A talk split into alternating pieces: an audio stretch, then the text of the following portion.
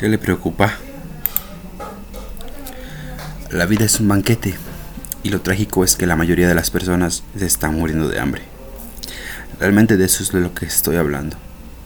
Hay una bonita historia sobre unas personas que se hallaban en una balsa a cierta distancia de la costa de Brasil y se estaban muriendo de sed. No sabían que el agua en la que estaban flotando era dulce.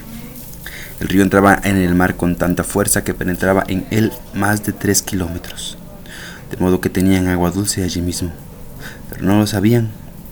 De la misma manera, estamos rodeados de alegría, felicidad, de amor. La mayoría de los seres humanos no lo saben. La razón les lavaron el cerebro. La razón están hipnotizados, están dormidos. Imagínense que un mago que hipnotiza a alguien de manera que la persona ve lo que no está ahí y no ve lo que está ahí. De eso se trata. Arrepiéntanse y acepten la buena nueva. Arrepiéntanse, despierten. No lloren por sus pecados. ¿Por qué llorar por pecados que cometieron cuando estaban dormidos?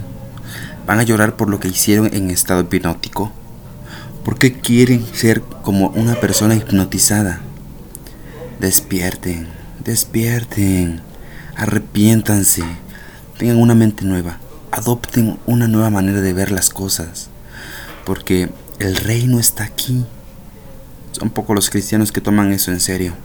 Ya les dije a ustedes que lo primero que necesitan hacer es despertar, reconocer el hecho de que no les gusta que los despierten. Les gustaría más tener todas las cosas que en su estado hipnótico les hicieron creer que eran tan preciosas y tan importantes para usted y para su vida y su supervivencia.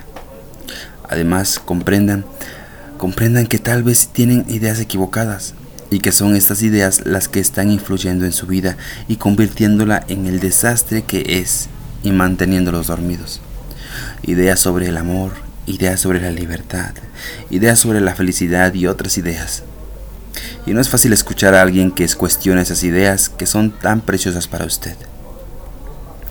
Se han hecho estudios interesantes sobre el lavado de cerebro, se ha revelado que le lavaron el cerebro a alguien cuando adopta o introyecta una idea que no es la suya, que es de otro.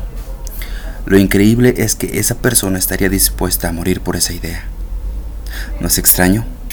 La primera prueba de que a una persona le lavaron el cerebro e introyectó convicciones y creencias tiene lugar cuando se atacan esas convicciones y creencias. Se siente tan aturdida, reacciona emocionalmente, esa es una buena señal, no infalible, pero sí una buena señal de que se trata de lavado de cerebro. La persona está dispuesta a morir por una idea que no fue suya. Los terroristas o los santos, así llamados, aceptan una idea, la tragan entera y están dispuestos a morir por ella. No es fácil escuchar, especialmente cuando uno se pone emocional con respecto a una idea. Y aunque uno no tenga emoción, no le es fácil escuchar. Siempre escucha de acuerdo a, con su programación, con sus condicionamientos, con su estado hipnótico, con frecuencia interpreta todo lo que se dice en función de su estado hipnótico, o de su condicionamiento, o de su programación, como esta joven que está escuchando una conferencia de agricultura y dice, escúcheme señor, estoy completamente de acuerdo con usted con que el mejor abono es el abono de caballo maduro. ¿Nos podría decir qué edad debe tener el caballo? ¿Ven en función de qué habla ella? Todos tenemos nuestras opiniones, ¿no es verdad? Y escuchamos en función de esas opiniones. Enrique, ¿cómo has cambiado? Eras alto y ahora eres tan bajo. Eras fornido y ahora eres delgado. Eras rubio y ahora eres tan moreno. ¿Qué te pasó, Enrique? Enrique dice, yo no soy Enrique, soy Juan. Ah, cambiaste hasta de nombre. ¿Cómo hacer que esas personas escuchen? Lo más difícil en el mundo es escuchar, es ver. No queremos ver. ¿Creen ustedes que un capitalista quiere ver lo que hay de bueno en el sistema comunista? ¿Creen ustedes que un comunista quiere ver lo que hay de bueno y saludable en el sistema capitalista? ¿Creen ustedes que un rico quiere mirar a los pobres? No queremos mirar porque si lo hacemos podemos cambiar. No queremos mirar.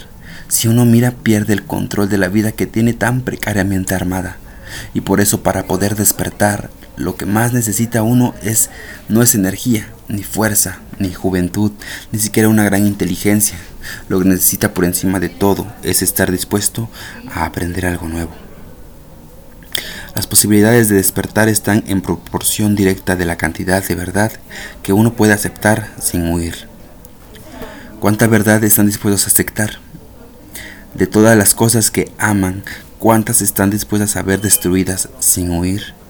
¿Cuán dispuestos están a pensar en algo que no les sea familiar? La primera reacción es el temor. No es que, que temamos lo desconocido, uno no puede temer lo que no conoce. Nadie teme lo desconocido. Lo que uno realmente teme es la pérdida de lo conocido. Eso es lo que teme. A manera de ejemplo, dije que todo lo que hacemos está tocando, tocado de egoísmo. No es fácil oír eso. Pero piensen por un minuto, profundicemos un poco más en esto. Si todo lo que ustedes hacen proviene del egoísmo, ilustrado o no, ¿Cómo los hace sentir eso a ustedes con respecto a la caridad y a todas sus buenas obras? ¿Qué les pasa a ellas? He aquí un pequeño ejercicio. Piensen en todas las buenas obras que han hecho o en algunas de ellas, porque solo les voy a dar unos pocos segundos. Ahora comprendan que realmente surgieron del egoísmo. Supérenlo ustedes o no. ¿Qué les pasa a su orgullo? ¿Qué le pasa a su vanidad? ¿Qué le pasa a esos agradables sentimientos suyos, a esa palmadita de felicitación en la espalda cada vez que hizo algo que lo hice, lo hacía sentir tan caritativo? ¿Cómo queda aplastado? ¿No es así? ¿Qué le pasa a ese sentimiento de superioridad frente a su vecino, a quien usted consideraba tan egoísta? Todo cambia, ¿no es verdad? Bueno, dirá usted, mi vecino tiene gustos menos refinados que los míos. Usted es una persona peligrosa. Realmente lo es. Parece que Jesucristo tuvo menos problemas con otra clase de personas que con clase de usted. Mucho menos problemático, mucho menos problemas. Él tuvo problemas con personas que realmente estaban convencidas de que eran buenas. Las personas de otra clase parece que no les le crearon muchos problemas. Las que eran abiertamente egoístas y lo sabían. ¿Pueden ver ustedes cuán liberador es eso? Vamos, despierten. Eso es liberador, es maravilloso. ¿Está usted deprimido? Tal vez lo esté. ¿No es maravilloso darse cuenta que usted no es mejor que nadie en el mundo? ¿No es maravilloso? ¿Está desilusionado? Mire, lo hemos sacado a la luz. ¿Qué le pasa a su vanidad? ¿A usted le gustaría sentir que es mejor que otros?